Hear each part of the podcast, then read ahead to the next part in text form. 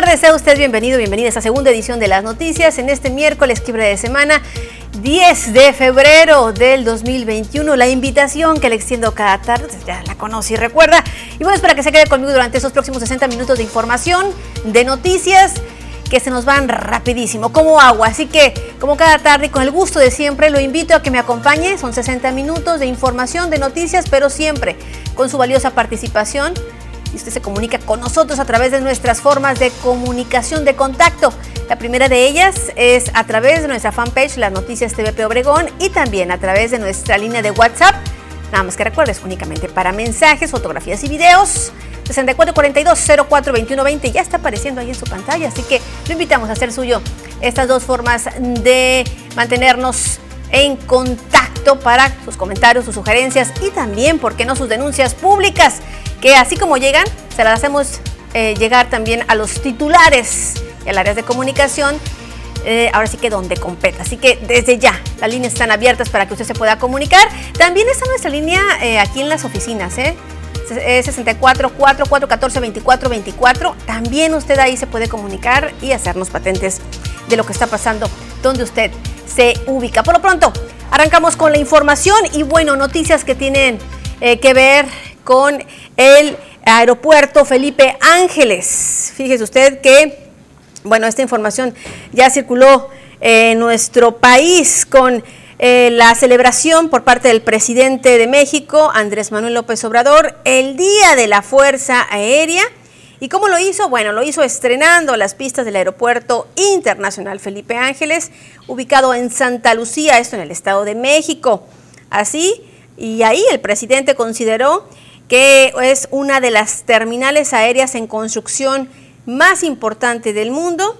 Ahí viajó a bordo de este de un avión de la Fuerza Aérea Mexicana y al llegar realizó un recorrido. Ahí está viendo usted las imágenes. Estuvo acompañado por jefes, los jefes de los eh, poderes legislativos y judicial.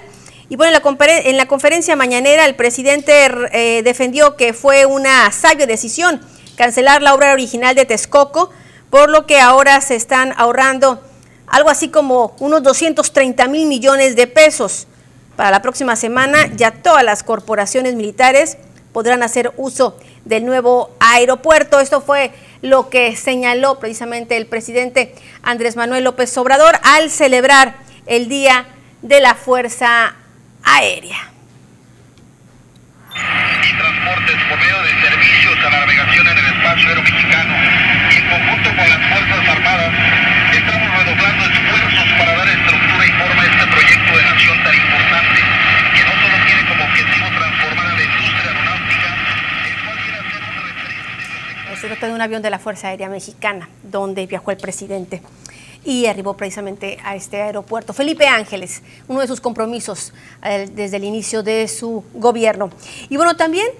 en información relacionada con el presidente Andrés Manuel López Obrador, hoy manifestó ser partidario de que eh, no se regule, dice, no se regule en México a los medios de comunicación. Él dijo, estoy tajantemente opuesto a la censura, que se regulen los medios con los medios. Así fue lo que señaló el presidente, al señalar que es un fiel creyente de la libertad de expresión. También eh, manifestó que en el marco de su tradicional encuentro mañanero, pues que se mantenía firme en este tema, la no regulación. El presidente de México, Andrés Manuel López Obrador, afirmó ser partidario de que no se regule en México a los medios de comunicación, particularmente porque es un creyente de la libertad de expresión. El mandatario nacional manifestó en el marco de su tradicional encuentro mañanero con los medios de comunicación que se mantenía firme en el tema de la no regulación a todo lo que tenga que ver con los medios de comunicación en el país. Yo soy partidario de que no se regule lo que tiene que ver con los medios de comunicación. Soy partidario de lo que decía Sebastián Lerdo de Tejada, que la prensa se regule con la prensa, que no haya este ningún mecanismo de regulación, ninguna censura. Para las noticias, Jorge Salazar. Ahí en la mañana también se manifestó en contra de lo que hiciera eh, en redes sociales cuando silenció al presidente Trump. Él dijo que no a la censura y menos, dijo, de particulares porque no representan el interés genuino de los y las ciudadanas. Fue parte de lo que señaló durante esta mañana en la conferencia desde Palacio Nacional. Y mire, le comento que ya de regreso aquí al sur de Sonora, el Partido del Trabajo, esto en el municipio de Benito Juárez, encabezó una manifestación por fuera de una clínica del IMSS, así como en el Centro de Salud Rural de la Secretaría de Salud Estatal. Allí estuvo Mario Betancourt, quien es coordinador del Partido del Trabajo en dicho eh, lugar y quien dijo que los ciudadanos padecen de constantes negligencias por parte de eh, ambas instituciones, eh, como algunas de ellas refirió la falta de urgencias de médicos, así como de trato digno. Esto señaló pese a que es un derecho el que tienen los ciudadanos y que el mismo presidente promueve. Manifestó que en el caso del IMSS muchas veces es difícil encontrar a los médicos y aunque cuentan con ambulancia, esta solo se utiliza para el traslado de análisis y no para trasladar a pacientes que se encuentren en condición delicada a Ciudad Obregón o Navojoa. Escuchemos parte de lo que dijo Mario Betancourt, coordinador municipal del Partido del Trabajo en el municipio de Benito Juárez. Uno de ellos, principalmente el que nos más está afectando, es la falta de, urgencias médicas. Eh, los ciudadanos se quejan de que va, no, pues que no hay médico, eh, que el médico pidió permiso este, y no atienden a la gente.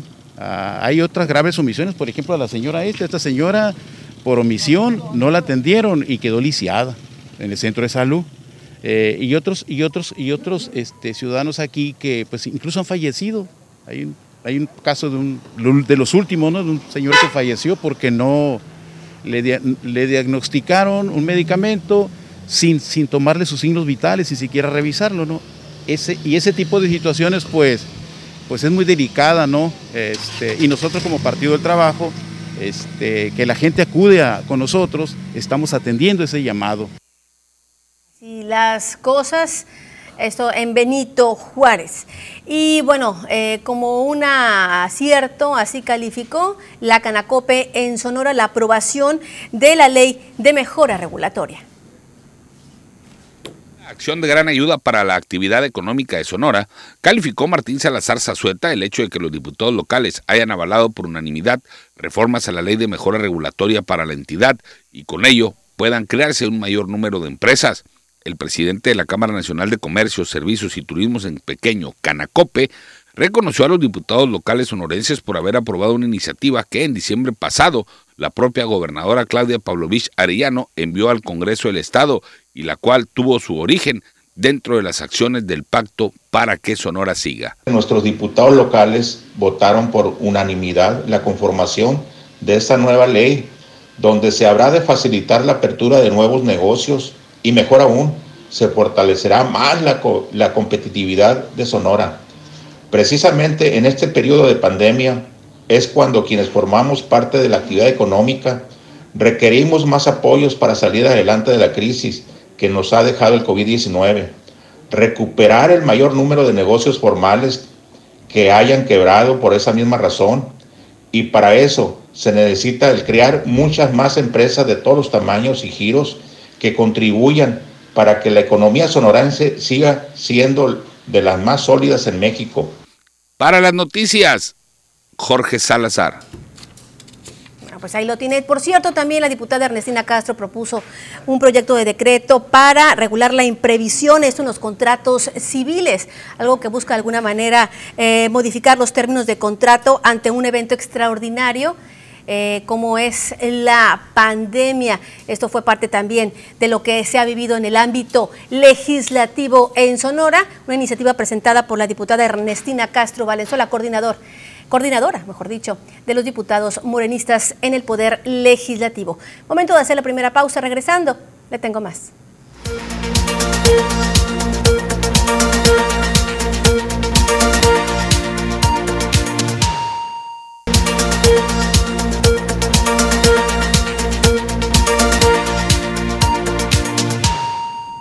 Momento de conocer el pronóstico del tiempo con nuestra compañera Diana Zambrano.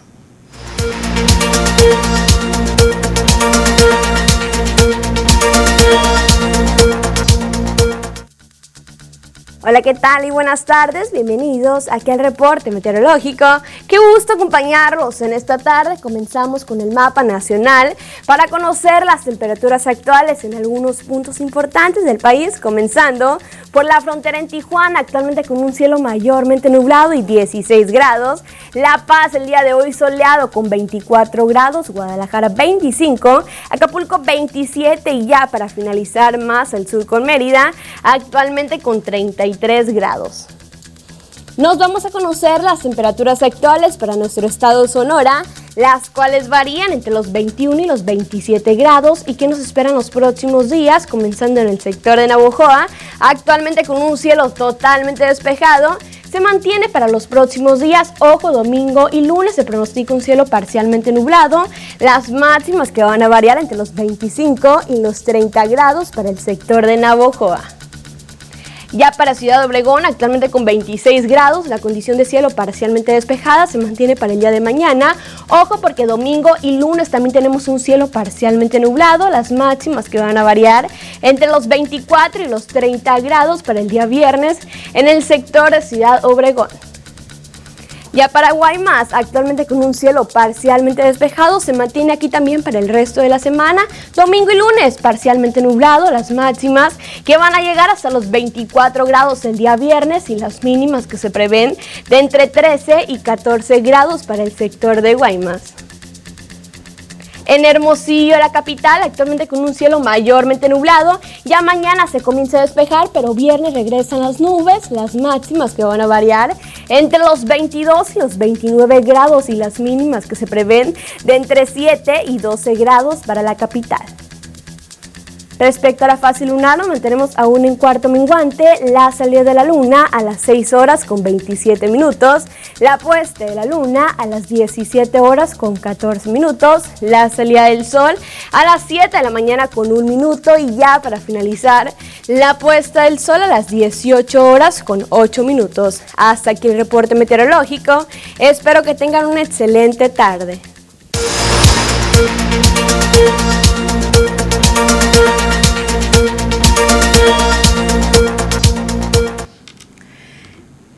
Ya estamos de regreso. Gracias, como siempre, a nuestra compañera Diana Zambrano. Y mire, importante la información que nos va a proporcionar nuestro compañero Jorge Salazar en torno pues, a cómo se ha desarrollado la violencia durante esta pandemia, específicamente la que tiene que ver con eh, la violencia de género. Muy buenas tardes, Jorge. Teresa, amigo de ustedes, tengan ustedes muy buenas tardes. Pues sí, hoy abordaremos un, pues un, un tema no muy agradable, diferentes dependencias de organismos relacionados eh, con la violencia de género particularmente, eh, pues han dado a conocer. En el caso del Instituto Camense de la Mujer, hace eh, algunas semanas, antes de que cerrara el año, cuando recabábamos información respecto a las cifras de la violencia de género, nos comentaban que en Cajero particularmente había crecido un 20% en el marco de la pandemia. Hay que contextualizar eh, las cifras eh, que nos han presentado las diferentes dependencias de, organismos emanados de la sociedad eh, civil están tomando mucho en cuenta de marzo a diciembre, que fue pues gran parte del confinamiento, de los rebrotes y de todo este mar de contagios y decesos que se nos han venido a causa del COVID-19. Y bueno, de acuerdo a los observatorios Sonora por la Seguridad, entre marzo y diciembre se registraron ante el número de emergencias 911 63.505 incidentes relacionados con la violencia de género. Del eh, total de incidentes relacionados, de acuerdo a la mencionada organización eh, civil, eh, esta dio a conocer que de únicamente se abrieron 6.281 carpetas de investigación. También eh, nos dan a conocer, Celeste, amigos del auditorio, que entre los delitos más recurrentes relacionados con la violencia de género destacan el acoso, hostigamiento, violación simple y equiparada, violación de pareja, violencia de pareja y familiar, además de incidentes de violencia contra la mujer, abuso sexual y feminicidio.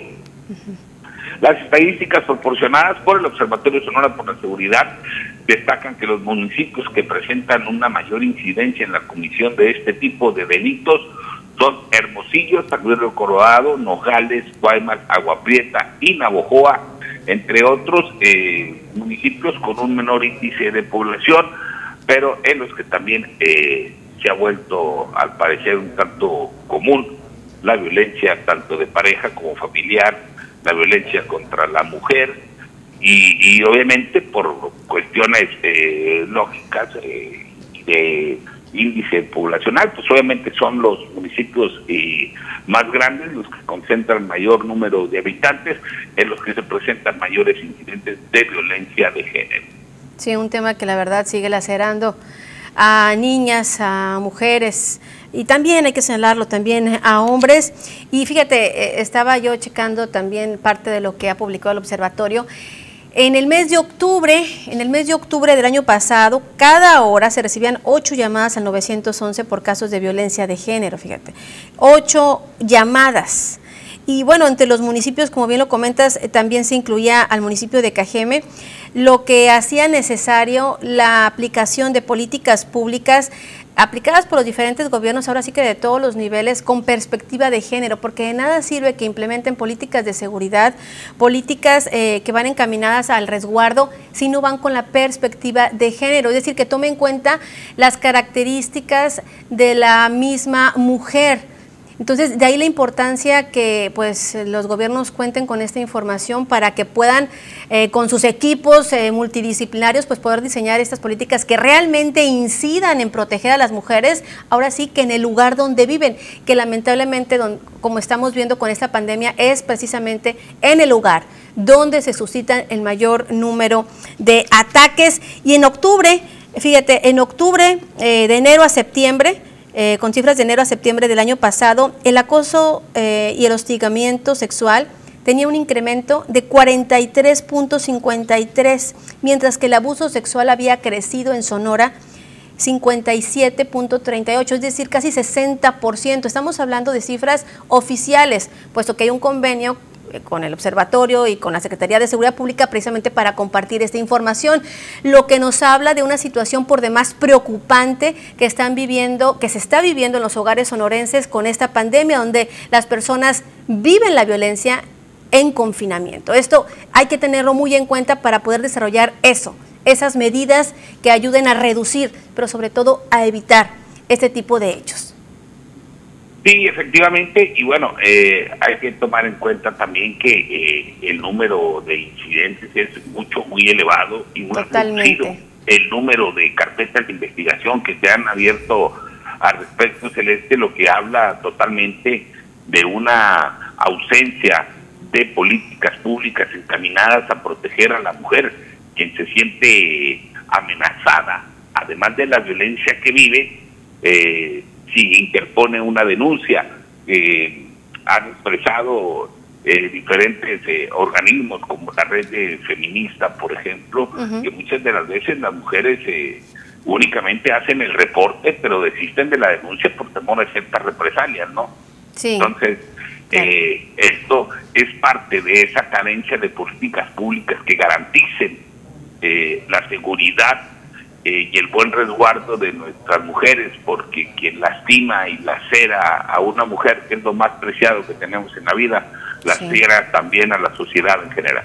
Así es, las órdenes de protección tan famosas, ¿no? Que hay que enviar precisamente para salvaguardar la vida de las niñas, adolescentes y mujeres. Un tema por demás amplio, pero bueno, muchísimas gracias Jorge. Estamos seguros que conforme avancen los días pues vamos a estar también abordando esto y otras temáticas también de interés y esperemos que también haya buenas noticias en el tema por parte de las autoridades. Por lo pronto pues muchísimas gracias y nos vemos mañana.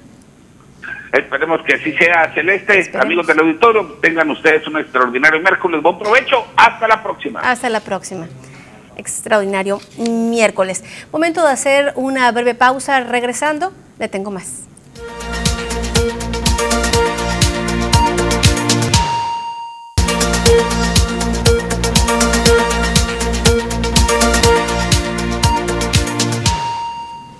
Ya estamos de regreso y hoy es miércoles, miércoles de salud y me da muchísimo gusto tener en la línea a la doctora Rosa Isela Nafarrete Cota. Ella es jefa del Banco de Sangre del Instituto Mexicano del Seguro Social de la UMAE y precisamente nos da mucho gusto eh, que esté con nosotros en la línea porque sabemos, sabemos de la necesidad de este vital recurso, la sangre. Aquí damos constantemente esos servicios sociales para gente que lo está solicitando, pero también sabemos que, pues siendo un hospital de concentración como es eh, el IMSS, la UMAE, aquí en el noroeste del país, pues se hace más que necesario. Muy buenas tardes, doctora.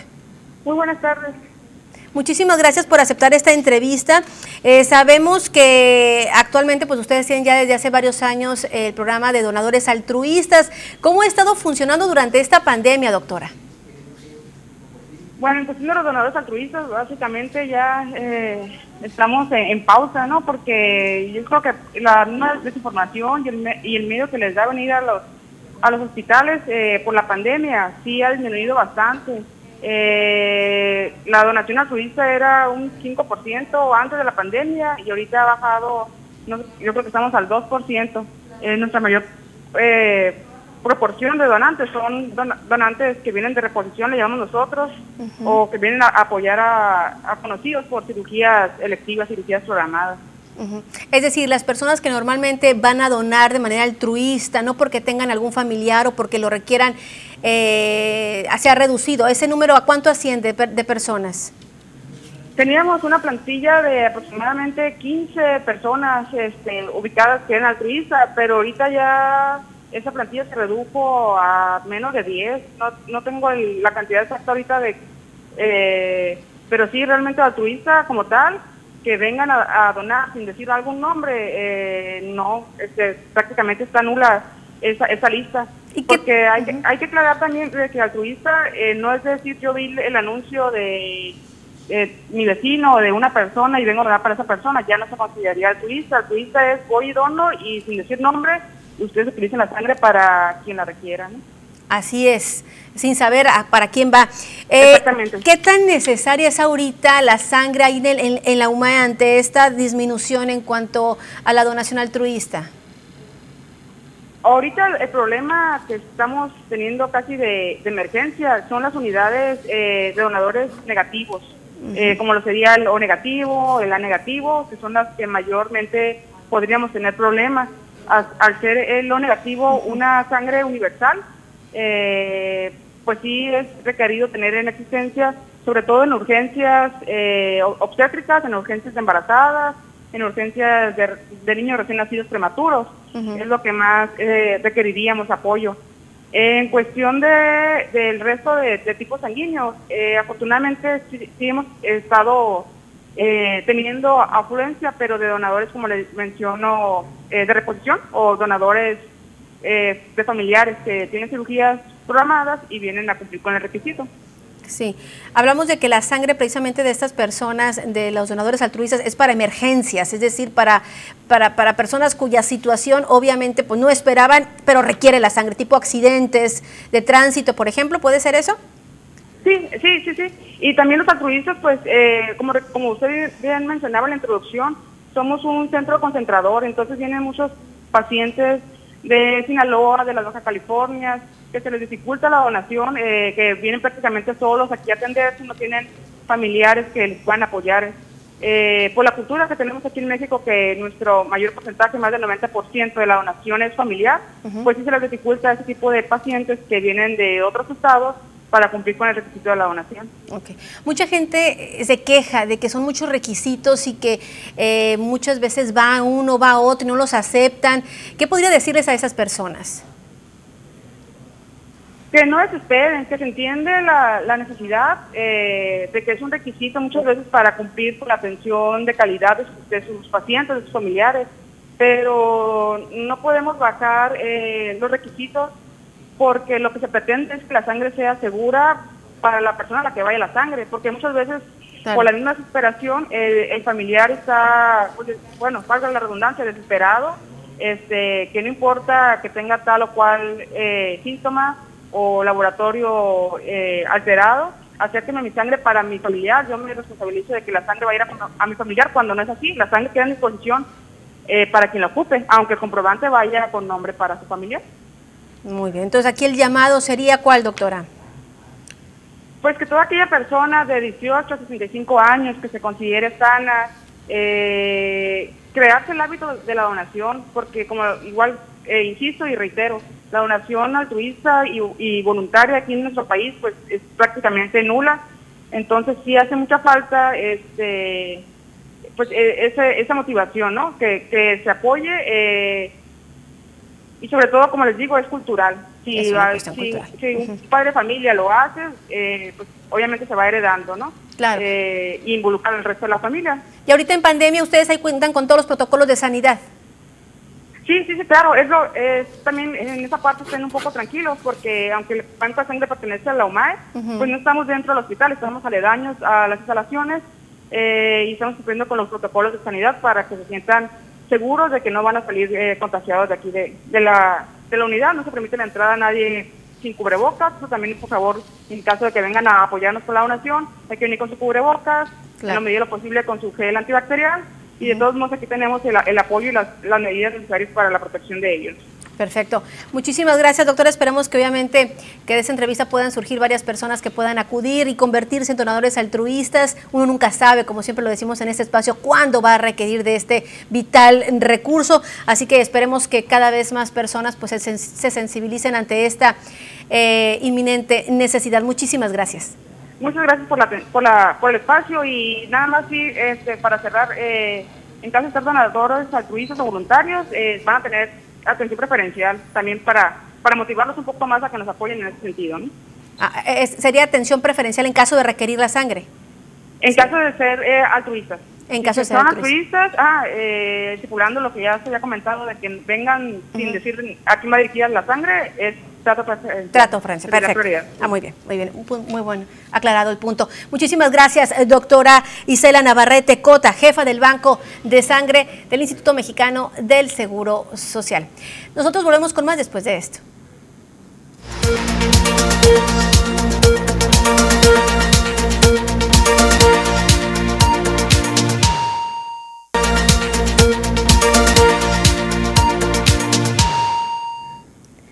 Gracias por sus comentarios, gracias, eh, la verdad es que nos retroalimentan, eh, nos están enviando de nueva cuenta eh, drenajes colapsados, nos mandan fotografías, es el de la calle Concepción 1705 entre Átil y Caborca, dice esto es en la misión San Rafael, ahí nos mandan dos fotografías, gracias, muchísimas gracias, esperamos que las autoridades de Mapaz acudan a atenderlo.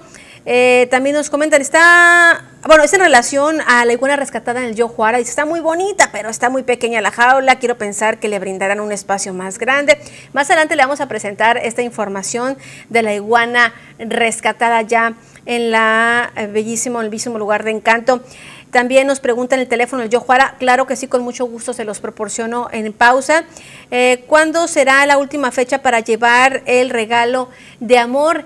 Mire, eh, la entrega va a ser el próximo viernes, así que la invitación es para que usted desde ya pueda venir a entregar su regalito, este, a, su donativo a los adultos mayores, a los abuelitos y las abuelitas. Hay una lista. La mayoría está pidiendo este, eh, algún tipo de, perfume, algún tipo de loción, algún tipo de eh, talco. Están pidiendo cosas sencillas. Ojalá que usted pueda apoyar eh, tenemos también aquí, eh, ahorita le voy a pasar el teléfono al Yojuara, eh, también nos comentan, se extraviaron credenciales del INE y están a nombre del señor Cruz Núñez Carrillo. Reportar el teléfono 6444 1647 22, dice se va a gratificar. Bueno, pues ahí está, por si se encontraron algunos documentos. También nos envían una ficha de una persona, de un joven desaparecido. Eh, es eh, Telles Otero, Daniel Salvador Telles Otero, ahí la tenemos, eh, gracias por la fotografía, él desapareció el 24 de diciembre del 2019, el colectivo de la rastreadora nos hace llegar precisamente la ficha, esperemos, esperemos que pueda aparecer sano.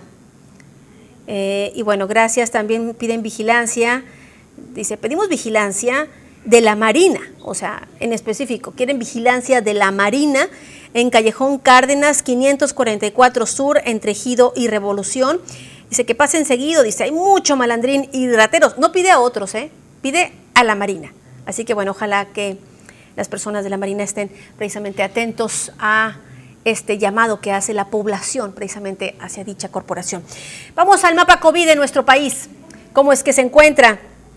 Eh, durante la última actualización que se dio ayer, ayer por la tarde-noche, eh, se daban de confirmados 1.946.751 desde el inicio de la pandemia en marzo, recuperados 1.511.190, fallecimientos lamentablemente 168.432 personas han perdido la batalla contra el COVID-19 en nuestro país. Y bueno, datos interesantes también se daban a conocer durante esta actualización eh, que, se, que se dio.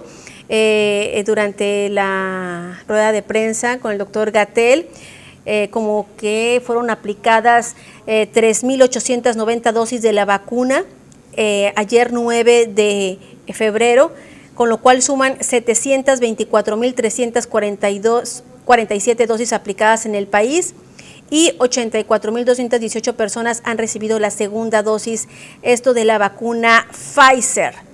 Eh, se dijo que también que se tienen más personas vacunadas que casos de COVID activos. Conforme aumenta la vacunación, disminuyen los casos. Y bueno, a partir del 15 de febrero se dio a conocer, llegarán más vacunas de Pfizer y se ampliará el repertorio con otras farmacéuticas, que como usted sabe está la, china, está eh, la estadounidense, la rusa, eh, en fin, son, son varias. En Sonora, así es como nos encontramos, casos confirmados 63.654, recuperados 57.277, fallecimientos 5.358 en esta jornada que también ayer se informaba aquí en Sonora de 37 defunciones y 110 nuevos casos de COVID-19. Esos 37 decesos ocurrieron en, 12, 12 de ellos en Hermosillo, 3 en Caborca, 3 en Guaymas, 2 en Empalme, 2 en Nogales, 2 en Cajeme, 2 en Cananea, también 2 en Agua Prieta, en San Luis Río Colorado, en Navojoa, en Guatabampo, mientras que con un caso de defunción en San Pedro de la Cueva, Echojoa y uno más en Cumpas. 24 eran derechohabientes del IMSS. Así las cosas con este conteo que, bueno, diariamente le estamos dando en torno a cómo se va moviendo la enfermedad del COVID-19, una enfermedad que hay que señalarlo, todavía se mantiene en, en, una transmisión comunitaria, lo que nos obliga a estar en nuestra casa y no exponernos. Y si no tiene otra, bueno, lleve su gel antibacterial, lleve su desinfectante y lugar a donde vaya, bueno, eh, y si no le dejan, bueno, después de que usted tenga contacto con esto, póngase gel, no se quite el cubrebocas y por favor guarde una sana distancia. Esto es vital. Aunque se moleste la persona de enfrente o la persona de atrás, hay que cuidarnos a nosotros mismos y de esa manera nos cuidamos también y cuidamos a nuestros familiares. Momento de hacer nuevamente una breve pausa. Regresando, le tengo más.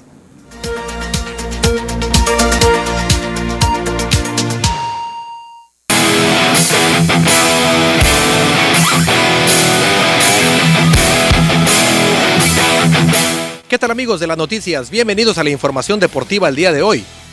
El guardameta del Bayern Múnich, Manuel Neuer, aseguró que en el fútbol mexicano no están acostumbrados al ritmo que se juega en la Bundesliga y por lo tanto ellos buscarán imponer lo suyo en la final del Mundial de Clubes ante los Tigres de la Universidad Autónoma de Nuevo León. Manuel Neuer dijo que el francés André Pierre Guignac tratarán de mantenerlo lejos del área para evitar que les haga daño en el compromiso que se disputará este jueves. Hay algo que en el Bayern Múnich buscarán explotar en la final del Mundial de Clubes, se trata del ritmo de juego, así lo indicó el portero Manuel Neuer al marcar la diferencia entre la Bundesliga y la Liga MX. El portero indicó que para ellos será relevante la victoria porque sería conseguir otro título, lo cual sería un récord para el Bayern Múnich y resaltó que todos han colaborado para ello, lo cual esperan lograr.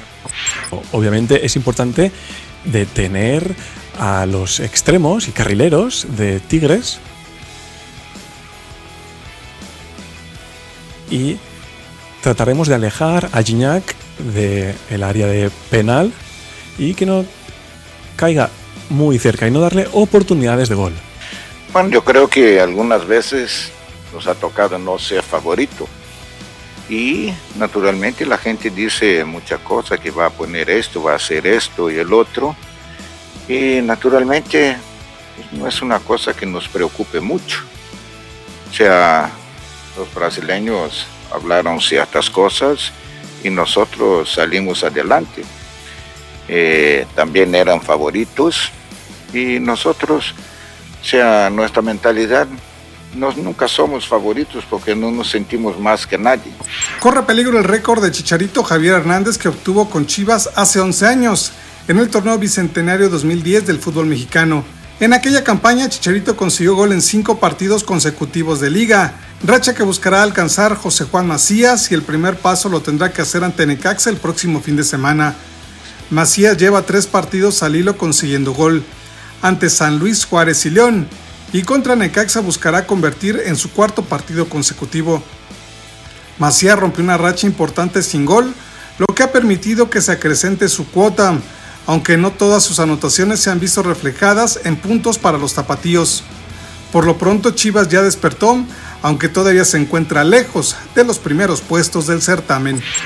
El mexicano Emanuel Vaquero Navarrete ya tiene fecha y rival para defender por primera ocasión el campeonato de peso pluma de la Organización Mundial de Boxeo. Se trata del boricua Christopher Pitufo Díaz para el próximo 24 de abril. Navarrete viene de una sólida campaña como campeón mundial super gallo y ahora comenzará su nuevo reinado en la división pluma ante un rival boricua que viene en ascenso y regresará con mayor experiencia para una nueva cita titular. Emanuel tiene una marca de 32 y 1 con 27 knockouts. En la actualidad, el orgullo de San Juan Citlaltepec, Estado de México, tiene una extraordinaria racha con 28 peleas ganadas, convirtiéndose en una de las referencias que tiene en la actualidad el pugilismo profesional y en peleas de campeonato suma 7 victorias. Christopher por su parte tiene una foja de 26-2 con 16 knockouts después de caer en su cita de campeonato en contra de Masayuki Ito, tuvo otra buena oportunidad en contra de Shakur Stevenson, pero no le alcanzó. En su más reciente combate, el Pitufo lució excelente ante Jason Sánchez ganándose esa oportunidad. Los detalles sobre la sede, dijeron las fuentes, están aún por definirse, pues está analizando la posibilidad de que haya público en la sede de este encuentro que revalidará el clásico entre México y Puerto Rico.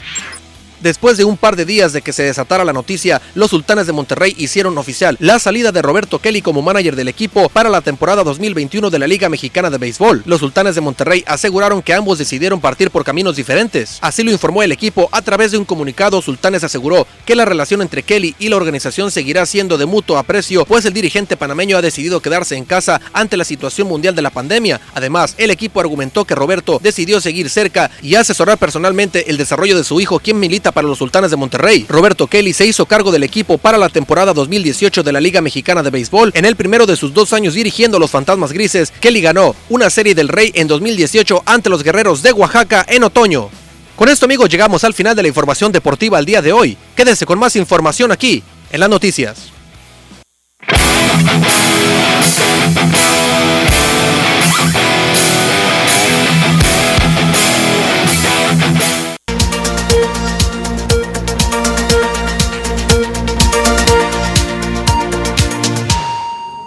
Continuamos con más y le comento que para la Canacintra aquí en Cajeme, ninguna de las aproximadamente 60 empresas que se encuentran afiliadas cerró durante el 2020, tiempo de la pandemia, bueno, que aún continúa. No obstante, Julio César Pablo Ruiz, representante del gremio, informó que sí eh, pudo haber empresas que cerraron, también hubo otras que se aperturaron, arrojando un balance positivo. Esto de acuerdo a cifras del registro patronal.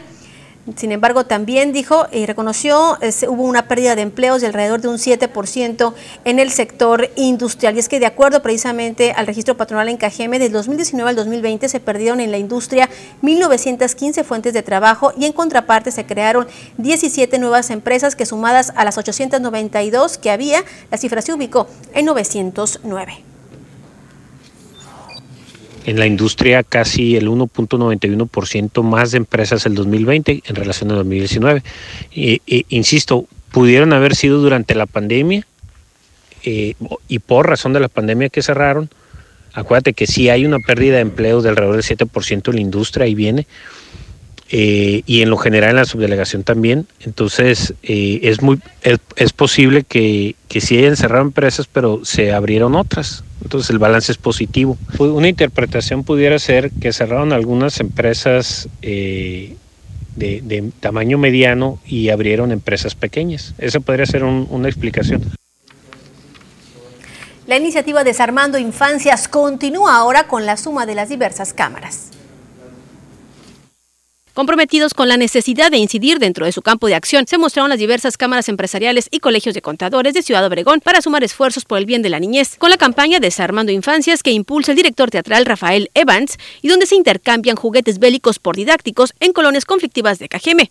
Ahí se destacó el contexto social en el cual están creciendo los niños en el municipio y la necesidad de accionar en favor de ellos, evitando su contacto con réplicas de juguetes bélicos con que normalicen la violencia. Eh, llevamos cuatro, cuatro, puntos, cuatro colonias eh, y hemos reunido casi mil armas de juguetes este, eh, que hemos intercambiado con, con, pues, ¿no? con estas comunidades y para nosotros pues es bien importante hacer un llamado a las cámaras, este, a los empresarios también a que se sumen a este proyecto. Sí tenemos un municipio increíblemente violento, algo pasó con el Estado, sabemos que la política está muy vinculado a eso, Sabemos también que no tiene que ver con partidos políticos específicamente, tiene que ver con la labor política y tiene que ver con el perfil de los políticos. Por su parte, la activista Laura Guerrero refirió en base a cifras del Observatorio Sonora por la Seguridad, cuyos datos retoma del Sistema Nacional de Seguridad Pública, que desde el 2018 a la fecha, la violencia en Sonora, a diferencia del país, no ha cesado y que del 2018 al 2020 los homicidios se duplicaron, concentrándose el 30% de ellos en Cajeme. En cuanto a los menores de edad, refirió que de los 200 a 400 homicidios que se suscitaron en Cajeme, durante los últimos tres años, entre 20 y 36. Se trató de ellos, varones en mayor parte, que fueron asesinados con armas de fuego, en un 80%. Con edición de Malbraca Montes informó para las noticias TVP, María Celeste Rivera. Y bueno, tras señalar que no se busca coartar la libertad de jugar de los propios niños, los dirigentes de cámaras manifestaron que las armas réplicas no deberían ser comercializadas entre niños ni adultos. También dieron a conocer que buscaban incidir en, el tema en materia legislativa y, ¿por qué no?, también en la venta de este tipo de productos en la localidad.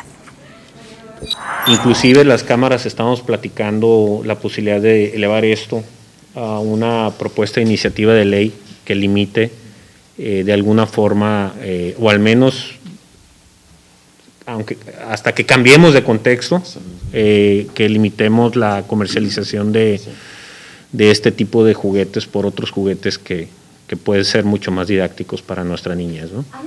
El sábado que, que, tuvieron una reunión en seguridad pública, no me tocó participar, tenía un compromiso ahí, pero, pero se tocó el tema, se tocó el tema este y, y eh, eh, el capitán Tarango comentaba que, que, hiciéramos un rondín para ir a visitar tal vez negocios donde hay, hubiera armas réplica que se parecieran a las armas originales y esas, pues de alguna otra manera buscar que se retiraran, o solicitarles a ellos. No lo podríamos obligar, pero sí lo podríamos hacer como una petición real, donde sí nos preocupa y nos preocupa no solo para los niños, también para las personas grandes que puedan adquirirlas y que tengan, pues esa, con ese temor o con esa que puedan este, intimidar a alguna persona que pues no sabe diferenciar si eso no es. Y bueno, esto se suscita precisamente al llevar en Cajeme 15 víctimas mortales. Ayer se registraron las últimas dos en la colonia Miravalle y también en Urbivillas del Real. Y ya para despedirnos le comento que eh, la Asociación Civil Yo Juárez es un llamado a la población antes de adquirir un animal exótico. El Centro Cultural Yo Juara busca concientizar a la ciudadanía sobre la compra de especies exóticas a través de la historia de Bartolo, una iguana de río. Acompáñame a conocerla. El Centro Cultural Yojuara ahora es el hogar de Bartolo, una iguana de río no oriunda de la región, que fue rescatada por una vecina de la colonia Villabonita en la comisaría de Cocori. Bartolo fue encontrado en la comunidad de Vicam, luego de que algunos niños estuvieran maltratándola casi a punto de morir. Sin embargo, con el apoyo de veterinarios especialistas, ahora tiene una vida saludable, Bartolo pues es, es, una especie que no es de aquí de la región, no es una especie endémica, viene de otros lados. Eh, esto sucede mucho cuando las personas eh, compran especies exóticas eh, y la, la, razón por la que nosotros tenemos aquí a Bartolo en cautiverio es porque no la podemos liberar, porque representa un problema a la hora de, competir con, la, con, las especies endémicas. ¿no? Además, eh, Bartolo es una especie doméstica, eh, se nota, nosotros lo notamos desde que nos trajeron a Bartolo, que es una especie que toda su vida ha vivido en casa, está acostumbrada a que la alimenten, entonces eh, es complicado poder eh, darle una vida ya afuera. El llamado es a que la ciudadanía piense dos veces antes de adquirir algún animal exótico, pues en el caso de Bartolo fue abandonado seguramente por haber alcanzado más de un metro de tamaño. A los asistentes al Centro Cultural Yojuara se les hace un recorrido donde se les da pláticas acerca de Bartolo, así como de las tradiciones indígenas de la región y sobre el mariposario, donde se cuida a la mariposa cuatro espejos. Por motivos de la pandemia, para acudir hay que agendar cita para grupos pequeños al teléfono 6441-9293-07. Con imágenes edición de Jesús Gastelum, para las noticias Joaquín Galás. Bueno, pues ahí está Bartolo, si usted quiere ir a conocerlo, ahí está en el Yojuara. El llamado es a no adquirir animales exóticos que luego, luego vienen a afectar a los que ya viven aquí y aparte no vivir felices. Hay que señalarlo. Y con esta información llegamos al término de esta segunda edición de las noticias. A usted lo espero mañana jueves en punto de las 2 de la tarde para seguir informándose. Entonces, y por favor, cuídese mucho.